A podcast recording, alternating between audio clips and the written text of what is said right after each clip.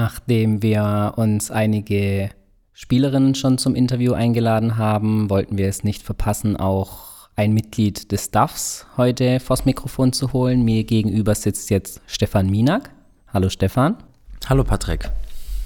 Du bist ja dieses Mal in der Funktion des Co-Trainers beim A-Damen-Nationalmannschaftslehrgang mit dabei. Eigentlich hast du eine andere Aufgabe beim DBB. Wie bist du da hingekommen zu dem, was du machst und was machst du genau beim Deutschen Basketballbund?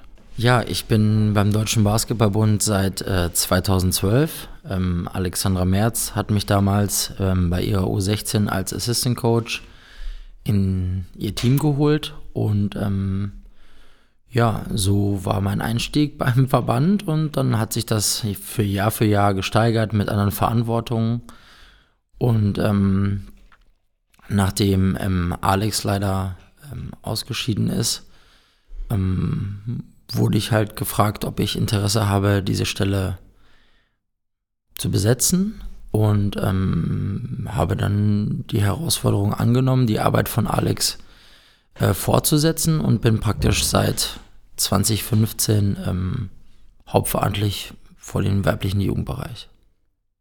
Mit was für einer Ausbildung bekommt man so einen Job? Ja, ähm, man hat natürlich alle Lizenzen gemacht und ähm, ja, war auch ähm, immer im Verbandswesen tätig, im Landesverband erst in Niedersachsen und ja, dann wie gesagt auch ähm, durch Alex ähm, bei der Nationalmannschaft. Und ähm, ja, ich meine, ich bin hauptberuflich Basketballtrainer geworden 2009 und ähm, dann bleibt man natürlich auch dabei. Was war deine normale Ausbildung, bevor du Basketball dich für den Basketball entschieden hast? Hast du noch studiert? Was für einen schulischen Abschluss hast du? Ich habe eine Ausbildung gemacht zum Sport- und Fitnesskaufmann. Für mich war aber eher klar, dass diese Ausbildung äh, dazu dient, um was, sage ich mal, was in der Tasche zu haben, wie man so immer so schön sagt. Ähm, aber ich habe relativ früh für mich entschieden, dass ich gerne mit Basketball, also was heißt mein Geld verdienen will, aber als Profitrainer arbeiten möchte. Hast du früher selbst auch Basketball gespielt? Ich habe bis zur Regionalliga auch selber gespielt. Ähm, ich war nie so der, der gute Spieler, der irgendwie da über tolle Sachen geglänzt hat, irgendwie in seiner Spielerlaufbahn, aber mir hat das immer Spaß gemacht und ähm, ja, für mich waren, war das Wichtigste halt auch als Team rauszugehen und ähm, es war immer gegeben, solange ich gespielt habe. Hm. Jetzt verantwortest du ja nicht nur ein Team, sondern hast mehrere Teams in deiner Verantwortung. Wie, funkt, wie sieht ein normaler Arbeitstag bei dir eigentlich aus? Das kommt ganz äh, darauf an, was gerade anliegt oder wie die, welcher Wochentag es ist. Also zum Beispiel Montag ist ganz klar oder auch schon Sonntagabend gehe ich natürlich alle Ergebnisse durch, Scoutings etc. Äh, in der WNBL, in der DBBL, in der ersten Liga, in der zweiten Liga, äh, teilweise auch in der Regionalliga. Ähm, gehe dann, dann meine Link-List durch, ähm, wer wie gespielt hat ähm, schaue natürlich, falls jemand nicht aufgestellt war, ähm, woran hat es gelegen. Ähm, ähm, kontaktiere dann den Trainer oder die Spielerin direkt, ähm, um einfach zu gucken, wie die Lage ist. Ja, und dann unter der Woche sind bestimmte Dinge abzuarbeiten. Entweder ist man unterwegs ähm, und besucht wen oder man ähm, hat konzeptionelle Dinge zu erledigen, um irgendwas zu organisieren, ähm, sei es für einen Lehrgangsbetrieb im Sommer mit irgendwelchen Planungen und oder sei es strukturelle Dinge, ähm, die gerade erstellt werden müssen. Das ist so ein durchschnittlicher Arbeitstag bei mir. Mhm. Viel Telefonate und viel WhatsApp. Okay. Kann man eine Hausnummer nennen, wie viele Spielerinnen du roundabout überwachst oder jedes Wochenende dann auch checken musst? Ja, das ist also an die 100. Hm. Kann man so schon sagen. Also wenn man alle Altersklassen reinnimmt, dann sind das an die 100 Leute. Ja. Okay. Da es sich da ja noch um Jugendliche handelt, äh, wie läuft die Kommunikation mit denen ab? Klar, WhatsApp und direkter Kontakt, aber manchmal sind da ja noch auch Eltern, die da ein Wörtchen mitzusprechen haben. Wie läuft die Kommunikation mit den Spielerinnen dann und auch mit den Eltern dann ab? Das kommt immer darauf an, welche Themen zu besprechen sind. Ähm, also natürlich äh, ist die Grundvoraussetzung, dass es eine Zusammenarbeit gab zwischen mir und den Spielerinnen, um überhaupt ähm, die Leute oder die Spielerinnen direkt kontaktieren zu können. Ähm, das beginnt eigentlich in der Regel in der U16, teilweise in der U15. Und ähm, wenn natürlich inhaltliche Sachen zu besprechen sind, damit meine ich jetzt Termine und Veranstaltungen, dann müssen wir natürlich die Eltern mit ins Boot holen und ähm, dann gibt es auch Gespräche natürlich direkt mit den Eltern. Hm. Wie wird jetzt oder wie kann ich Spielerinnen auf sich aufmerksam machen, dass du sagst, okay, die müssen wir mal zu einem U-Lehrgang mit einladen, die ist interessant für uns. Es gibt ja so viele Vereine in Deutschland, die kann man ja gar nicht alle überblicken. Vor kurzem war auch das Bundesjugendlager hier in Heidelberg. Wie ist da der Ablauf? Das ist sicher eine der Plattformen, wo sich solche Spielerinnen dann auch präsentieren können.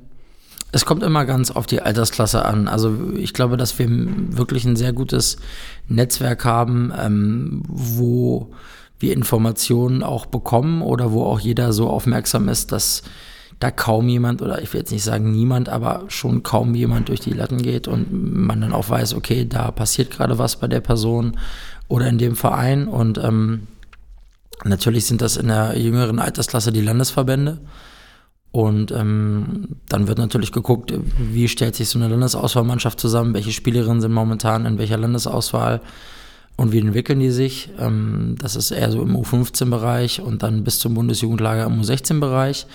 Und über das Bundesjugendlager hinaus natürlich ähm, dann die Meisterschaften, regionale Meisterschaften, äh, weiterführende Meisterschaften, Zwischenrunden, Deutsche Meisterschaft, aber auch ähm, dann die WNBL. Man weiß, welche U15-Spielerinnen ähm, eine Sonderteilnahmeberechtigung haben. Und das geht ja auch über den Ligaausschuss, in dem ich bin von der WNBL und da kann man schon ein bisschen gucken, wie die Leute sich da entwickeln. Ähm, oder dann auch für die U16, wenn wir jetzt die Sichtung hatten in Heidelberg, ähm, wer zeigt sich dann auch wie in der WNBL oder auch bei wichtigen Spielen untereinander in der U16 Landesliga oder Oberliga? Und ich glaube, wie kann man auf sich aufmerksam machen? Wir suchen immer äh, Spielertypen mit bestimmten Fähigkeiten. Also wenn man sagt, okay, wer kann zum Beispiel offensiv einen gewissen Einfluss aufs Spiel nehmen, ähm, sei es durch besondere Wurfqualitäten, ähm, sei es äh, durch bestimmte Passqualitäten ähm, oder besonders kreative Leute, die attackieren können und dann den Ball gut passen ähm, oder sei es jemand, der besonders gut reboundet. Ja, ähm, also da schauen wir schon, wer kann welche Aspekte ins Spiel mit einbringen und mhm. bauen daraus dann das Team zusammen oder erstmal so eine Gruppe erweiterten Kader im Prinzip. Mhm. Da du jetzt mehrere Teams verantwortest, gibt es da ein einheitliches Gameplay, einen einheitlichen Spielstil, den man verfolgen möchte, von der U15 bis dann vielleicht spätestens sogar bis zum A-Team? Oder muss man sich da viel mehr auf die individuellen ähm, Spielfähigkeiten, die du eben jetzt genannt hast, die man sucht, dann anpassen? Also beim Fußball ist es dann häufig so, man versucht schon in der Jugend den Spielstil des Herrenteams dann möglichst den Spielern einzuimpfen. Ist das beim Basketball ähnlich oder ist das dann nicht möglich? Also ich glaube, dass das Wichtigste ist, dass wir erstmal schauen, jeder Jahrgang ist anders oder jede Jahrgangskombination ist anders. Und ähm, wir als Deutschland sind jetzt nicht ähm, in der Lage zu sagen, wir machen es immer gleich. Ja, weil wir haben in dem Jahrgang die Spielertypen mit den Stärken und in dem anderen sind es halt andere Stärken. Oder wenn gewisse Jahrgangskombinationen zusammen agieren, dann verschieben sich vielleicht auch mal Stärken ähm, von Jahr zu Jahr. Und ähm, ich denke, dass, es, dass wir uns daran orientieren, ähm, sieht man. Und ähm, das ist auch erstmal sinnvoll. Darüber gibt es natürlich übergeordnete Werte, würde ich jetzt mal sagen. Und ähm, da sind wir auf einem sehr guten Weg. Ähm, und inhaltlich, äh, was die Lösungsmöglichkeiten im offensiven Bereich oder die defensiven, sage ich mal, Strategien angeht, da gehen wir schon in eine sehr stark gleiche Richtung in allen Teams. Ähm, aber sprechen dann auch mit den Trainern immer über gewisse Adjustments oder Freiheiten, die sich dann auch jeder rausnehmen muss, um halt auch mit dem Team dem, das bestmögliche Ergebnis zu erzielen. Mhm. Jetzt sind die meisten Spielerinnen dann in einem Alter, das nicht ganz so einfach ist, ähm, aufgrund Pubertät, aufgrund anderer Interessen.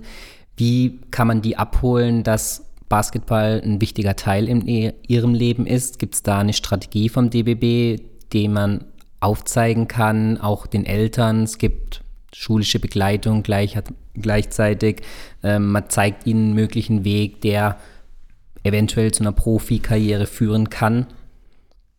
Ja, also ich glaube, man muss ähm, das von zwei Seiten ähm, beleuchten. Ich glaube, dass ähm, Nationalmannschaft ähm, viele Dinge zurückgeben kann. Es ist natürlich äh, eine, eine Erfahrung, sich als Team was zu erarbeiten und auf ein Ziel hinzuarbeiten ähm, und durch äh, in solchen Situationen auch zusammenzustehen und dann auch, äh, sag ich mal, als Gruppe unterwegs zu sein und sich in der Gruppe einzufügen oder auch gruppendynamische Prozesse ähm, zu verstehen.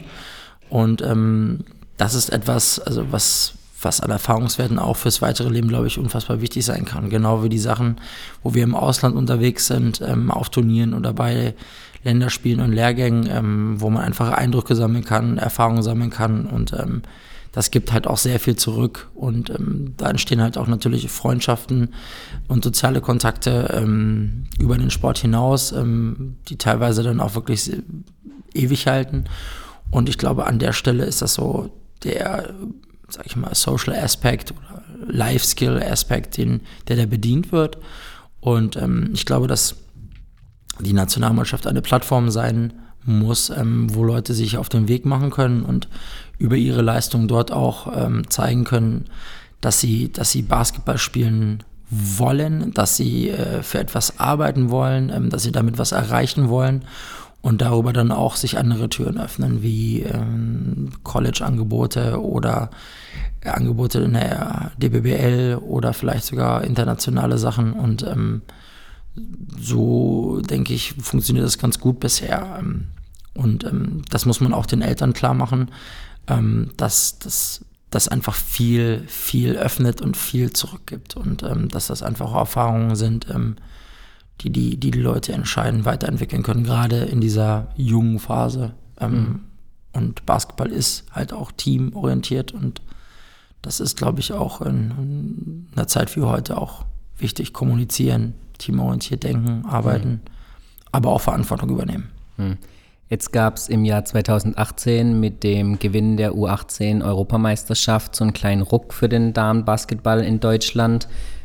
Für dich war es sicherlich auch einer der größten Erfolge für dich persönlich als Trainer. Wie, was glaubst du, was für einen Impact hat das für die nächste Generation jetzt im Damenbasketball also ich glaube, dass ähm, wir darüber sehr viele Vorbilder generieren konnten. Also ähm, gerade für die Leute, die jetzt von unten nachkommen, wenn ich an die Jahrgänge 2004, 2005, 2006 denke, ähm, dann schauen die natürlich nach oben zu einer Leonie Fiebig, ähm, zu einer Niara, zu einer Luisa, zu einer Emily, ähm, aber auch zu anderen Spielerinnen, die Teil dieser Mannschaft waren oder ähm, dann auch in den Jahrgängen darunter zu einer Praise zum Beispiel oder zu einer Lina.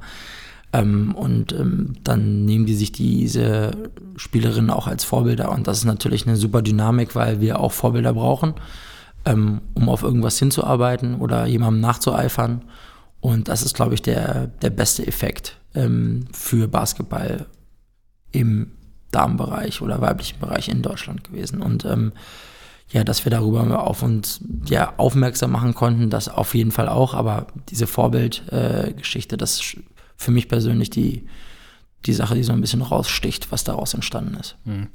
Bei der WM gab es dann einen Dämpfer. Da hat man sich vielleicht ein bisschen mehr erwartet als Kontinentalsieger. Äh, wie geht man mit so einer Niederlage oder so einer Enttäuschung um? Wie muss man Spielerinnen dann wieder aufbauen oder hakt man es ab als Erfahrung sammeln? Ist der Unterschied zwischen Europameisterschaft und WM dann so krass, dass dann das dabei rauskam? Ich glaube, jeder Sommer ist ein neuer Sommer und ähm, natürlich haben wir da sehr viel Lehrgeld gezahlt, aber ich glaube auch, dass alle, die dabei waren, ähm, da rausgegangen sind und haben definitiv was mitgenommen an Erfahrungswerten und ähm, können das jetzt einbringen für ihren weiteren Werdegang. Und ähm, ich hoffe, dass es nicht die erste WM-Teilnahme war für uns. Jetzt war das mit diesem Jahrgang der Fall. Und ähm, das wird natürlich auch weitere Spielerinnen motivieren, die nachkommen, ähm, genau dafür zu kämpfen, auch mal so ein Wasser erleben zu dürfen. Hast du aus den zwei unterschiedlichen Erfahrungen für dich persönlich irgendwelche Lehren ziehen können? Ja, definitiv. Also ähm, weiß gar nicht, wo man da anfangen soll. Also ähm, es gibt natürlich gewisse Rahmenbedingungen, auf die man keinen Einfluss hat. So war das zum Beispiel diesen Sommer auch. Ähm, die FIBA hatte die U18, U19, U20 direkt hintereinander gelegt und dann sind die Rahmenbedingungen mehr oder weniger gegeben. Ähm, da muss man natürlich gucken, wie man aus den Rahmenbedingungen das Beste rausholt. Und ähm, ich denke, da haben wir wirklich versucht, das Beste draus zu machen. Und ähm, da muss man halt schauen, dass man zum Beispiel jetzt auch in Zukunft dafür sorgt, dass wir ausreichend Spielerinnen haben in allen Jahrgängen, ja, dass wir uns nicht leisten können, so früh, ähm, sag ich mal, mit einer kleinen Gruppe zu arbeiten, sondern dass wir immer breit aufgestellt sind im U15 und U16-Bereich, damit wir auch sehr viele Spielerinnen einfach im System haben, ähm, die für uns auflaufen können und die nötige Qualität haben.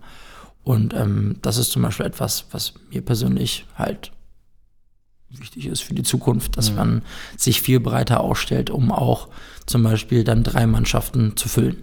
Mhm. Du hast jetzt schon angesprochen, die Belastung mit mehreren Turnieren, auch für einzelne Spielerinnen, ist natürlich enorm hoch. Du hast aber auch gesagt, es gibt zum jetzigen Stand keine oder nicht ausreichend Spielerinnen, um dann vielleicht einer, einer auch mal eine Verschnaufpause gönnen zu können. Glaubst du, für so junge Spielerinnen ist das gut, wenn sie mehrere Turniere im Sommer spielen? Teilweise spielen sie ja dann auch schon WNBL oder auch dann DBBL und haben dann im Sommer ganz wenig Verschnaufpause. Ich glaube, es ist eine Sache der ähm, Steuerung. Also wir haben versucht, das Sommerprogramm relativ kurz und knackig zu halten, ähm, um diesen Gesamtzeitraum der, der Belastung, den betrachten wir immer dann halt auch gleich sein zu lassen, im Prinzip vom, vom Zeitraum her. Ähm, natürlich sind es mehr Spiele als Training. Und ähm, ich glaube, es ist eine Sache der Steuerung, wie man da rangeht und ähm, wie man auch Pausen setzt oder auch guckt, ähm, wann war die Saison zu Ende, wann steigt man wieder ein mit der Vorbereitung und so weiter. Und da muss man halt sehr gut und koordiniert arbeiten. Ansonsten glaube ich, dass jedes Turnier, ähm, das man miterleben darf und äh, wo man spielen kann, ähm, die Spielerin besser macht. Hm. Jetzt bist du zum ersten Mal, korrigiere mich gern, wenn es nicht der Fall ist, als Co-Trainer mit dabei. Äh, du begleitest jetzt auch einige Spielerinnen, die aus den U-Mannschaften zum ersten Mal dann tatsächlich bei den A-Damen mit dabei sind. War das so der Gedanke, warum du überhaupt als Co-Trainer mit dabei bist? Insgesamt seid ihr ja drei Coaches plus äh, Patrick Unger als Head Coach. Ähm, sowas gab es zuvor noch nie, so einen großen Stamm an Trainern. Ist das einer der Gründe oder warum hat man sich dafür entschieden? Also ich war 2013 schon mal bei Alex Merz bei der Damen-Nationalmannschaft als Assistant Coach unterwegs und ähm, habe da unterstützt. Und jetzt in der Situation geht es eigentlich darum, diese Aufbruchsstimmung, die alle haben, ähm, weiter zu untermauern. Und ähm, Patrick Unger ähm, und ich äh, haben sehr guten Kontakt und ähm, wir haben gedacht, okay, gut, ähm, ich steige hier mit ein, um auch einfach zu helfen, wo ich kann. Und das tue ich hier an der Stelle. Und ähm, natürlich ist dann auch eine gute Connection, ähm, dass man die Leute auch in der Jugend hatte. Also es haben auch sehr viele Spielerinnen ähm, gespielt ähm, in verschiedenen U-Teams über die letzten Jahre, ähm, auch für mich. Und ähm, dann trifft man sich hier wieder und ich versuche da Patti den Rücken frei zu halten, zusammen mit, äh, mit Sid und mit Marc, so gut ich kann. Und das ist eher so die Idee, dass wir da einfach unterstützen und weiterentwickeln und diese große Chance, die wir jetzt auch haben, ähm, zu Beginn der neuen EM-Qualifikation auch wahrzunehmen. Mhm. Du hast eben angesprochen, die Chancen stehen relativ gut. Äh, man kann sich nach fast zehn Jahren dann zum ersten Mal möglicherweise wieder für eine Europameisterschaft qualifizieren. Ähm, war das auch ein Anreiz für dich zu sagen, okay, diesem Projekt möchte ich jetzt Teil davon sein und mich da dann zusätzlich neben deinen U-Mannschaften auch nochmal einbringen? Und ist es dann geplant, bis tatsächlich das komplette Qualifenster zu Ende ist, das dann auch beizubehalten? Also wie gesagt, ich ähm, bin hier, um Patti zu unterstützen bei seiner Arbeit und ähm, wie gesagt, das ist, das ist, dass wir das Ziel erreichen, ähm, das gemeinsame Ziel, das ist ja in unser allem Interesse und ähm, inwieweit ich jetzt jedes Qualifikationsfenster dabei sein kann, das wird man in Zukunft sehen. Dieses Jahr hat das terminlich alles gepasst und ähm, ähm, ich würde mich freuen, wenn ich äh, da Patti weiter unterstützen kann bei seiner Arbeit und ähm, da auch seiner Anfrage mehr oder weniger gerecht werde. Hm. Ähm, wenn wir uns jetzt nochmal den Liga-Alltag in der ersten DBBL zum Beispiel anschauen, da gab es jetzt da die Info, dass es zum, in drei Jahren der Vertrag zwischen DBB und der Liga gekündigt wurde. Ähm, kannst du da vielleicht mehr dazu sagen? Gibt es dabei von Seiten des DBBs schon ein Konzept, wie man das dann in Zukunft gestalten möchte mit dem Erstligabetrieb im Damenbasketball? Ich denke, dass da ähm, weiter Informationsfluss sein muss, ähm, was auch geplant ist. Ähm, und was äh, perspektivische Konzepte angeht, äh, denke ich, da wird der DBB sich dann auch positionieren. Ähm, ich glaube, dass es jetzt auch wieder ein Treffen geben wird im Rahmen des Länderspiels in, in Nördlingen und da wird es dann auch Informationen für die Vereine geben von DBB-Seite aus. Und ähm, ja, ich, wie ich das mitbekommen habe, ähm, die Kündigung ist nicht in Stein gemeißelt, sondern es geht eher ähm, um eine kontroverse Diskussion darüber, wie es jetzt in Zukunft weitergehen soll. Das sind meine Informationen. Hm. Wo siehst du den größten Handlungsbedarf, wenn man sich den Damenbasketball generell in Deutschland anschaut, verglichen auch mit anderen Ländern? Wir haben jetzt hier auch ein paar Spielerinnen, die in Amerika spielen, die im europäischen Ausland spielen, die teilweise vor mehr Zuschauern spielen und dann in eine relativ kleine Halle mit relativ wenig Zuschauern auch bei einem Nationalmannschaftsspiel kommen. Ähm, wo siehst du da zwingend oder kurzfristig Handlungsbedarf? Was wäre da möglich? Ich glaube, es geht ähm, um die Identifikation ähm, und um eine Professionalisierung. Also ich glaube, dass es wichtig ist, dass wir Vorbilder schaffen, auch an den Standorten Vorbilder schaffen und darüber auch äh, eine gewisse Fangemeinde etablieren, die schon da ist, aber die eigentlich noch wachsen müsste, meiner Meinung nach und die Sportart populärer machen, allgemein. Und ähm, in zweiter Instanz, denke ich, geht es auch darum, dass mehr Leute in Deutschland einfach Basketball spielen. Und da müssen wir alle in dieselbe Richtung arbeiten und ähm, mehr Kinder in die Halle kriegen und äh, mehr Menschen für diesen Sport begeistern. Und ich glaube, das sollten wir auch in, in dem Damenbereich machen. Und mhm. ähm, wenn man sieht, ähm, wie viele Leute sich an neuen Standorten in Projekten engagieren und damit auch gleich, sage ich mal, äh, erste Früchte ernten, dann sollte das auch motivieren, dass das einfach mehr Vereine tun und auch sagen, okay, wir machen hier auch eine weibliche Jugendmannschaft auf oder versuchen eine Damenmannschaft zu gründen und darüber dann einfach viel mehr Leute dann ähm, auch in dieser Szene unterwegs sind. Mhm.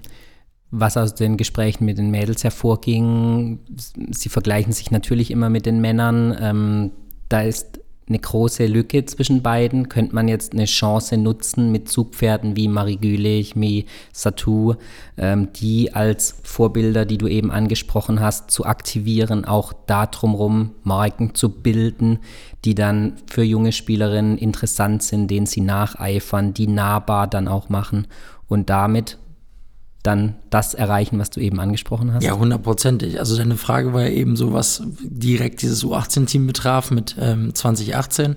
Und natürlich sind äh, Mari und Satu da ganz klar Vorbilder. Also ähm, jetzt schon. Und ähm, da schauen die Leute schon sehr nach oben und äh, orientieren sich an denen oder verfolgen, was so passiert. Ja, gerade bei, bei Satu am College oder bei Marina WNBA, also die sind da schon dabei und äh, eifern dem nach und äh, das ist auch wichtig. Und ähm, im Vergleich zum Herrenbereich, glaube ich, ähm, wir entwickeln alles äh, Schritt für Schritt weiter und ähm, man wird natürlich versuchen, äh, den Bereich so optimal wie möglich dann sportlich auch aufzustellen. Und ähm, ich glaube, wenn wir das kontinuierlich einfach weitermachen, von unten heraus, dann werden wir da auch in Zukunft eine Menge Spaß haben und ähm, auch mal da wieder den ein oder anderen Erfolg aufzeigen können. Und ähm, dann wird sich auch äh, der Basketball in Deutschland äh, darüber freuen können. Mhm. Ähm, Im Sommer eine zusätzliche Lieblingsbeschäftigung einer Spielerin waren ja die 3x3-Turniere. Ähm, da gibt es auch in den U-Mannschaften einige erfolgreiche Spielerinnen. Was hältst du von dem Thema? Und dann gibt es ja jetzt über das 3x3 für die Damen sogar die Möglichkeit, sich für Olympia zu qualifizieren. Wäre das auch so eines der Zugpferde, wo nochmal auf Damenbasketball in Deutschland aufmerksam machen könnte? Also 3x3 ist meiner Meinung nach etwas, was äh, mit sehr viel Tempo kommt und ähm, mit sehr viel Energie und die Entwicklung von 3x3 in den nächsten Jahren wird, wird durch die Decke gehen, ähm, wie man das auch in Asien schon sehen kann. Ähm, und ähm, ich glaube, dass das dass das sehr groß wird. Ähm, was unseren Verband angeht oder Situation jetzt mit dem mit der Chance äh, nach Tokio zu fahren. Ich glaube, ähm, jede Disziplin, egal ob 3x3 oder 5 gegen 5, ist gut. Und ähm, wenn wir da Werbung machen können für guten Basketball und ähm, ja, Deutsch, deutsche Nationalmannschaft, dann sollten wir das tun und ähm, dass wir da auch sehr eng zusammengearbeitet haben zwischen den beiden Disziplinen, sage ich mal, 3x3 und 5 gegen 5 im vergangenen Jahr ähm, mit der Teilnahme äh, bei den European Games von den Damen, ähm, mit dem Erfolg der U18 bei der, beim Euro-Wettbewerb ähm, und äh, der Silbermedaille. Ähm, das ist natürlich etwas, etwas Tolles. Ja, äh, oder auch die Teilnahme bei den Youth Olympic Games in Buenos Aires letztes Jahr. Und ähm, ich glaube, da sollten wir versuchen, jede Chance wahrzunehmen, um auf internationaler Bühne für Furore zu sorgen, egal ob es 3x3 oder 5 gegen 5 ist. Und ähm, weiter gemeinsam ja, zeigen, dass, dass der deutsche Damenbasketball äh, Qualität hat. Mhm. Wir haben im Normalfall zum Abschluss immer noch fünf schnelle Fragen, die eigentlich auf die Spielerin angepasst sind. Ich habe es jetzt ein bisschen abgewandelt. Am besten immer antworten, was zuerst in den Kopf kommt. Okay. Ähm, wenn du nicht Basketballtrainer geworden wärst und auch selbst vorher Basketball gespielt hättest, was wäre eine andere Sportart für dich gewesen? Fitnessbereich, Athletikbereich, sowas, ja. Okay. Ähm, hast du als Trainer irgendwelche Rituale oder Ticks vor, während oder nach einem Spiel? Ganz klar vor dem Spiel. Also ähm, vor dem Spiel brauche ich immer so zwei Stunden, um nochmal alles durchzugehen und ähm, ganz klar Rituale vor dem Spiel. Mhm. Was war dein peinlichster Moment mal während eines Spiels? Während eines Spiels ähm, bin an der Sideline ausgerutscht. Okay. Und habe mich lang gemacht, ja. Okay, aber nichts passiert. Nein. Okay. Und was wäre dein persönliches basketballerisches Karriereziel als Trainer? Nachhaltigkeit. Also, ähm, dass man den Leuten was mitgibt, ähm, wo sie auch perspektivisch oder danach, wenn sie nicht mehr für einen spielen, was mitnehmen. Hm, auch abseits des Platzes? Beide Seiten, ja. Perfekt, dann bedanke ich mich für das Interview und wünsche in allen Bereichen weiterhin viel Erfolg. Vielen Dank.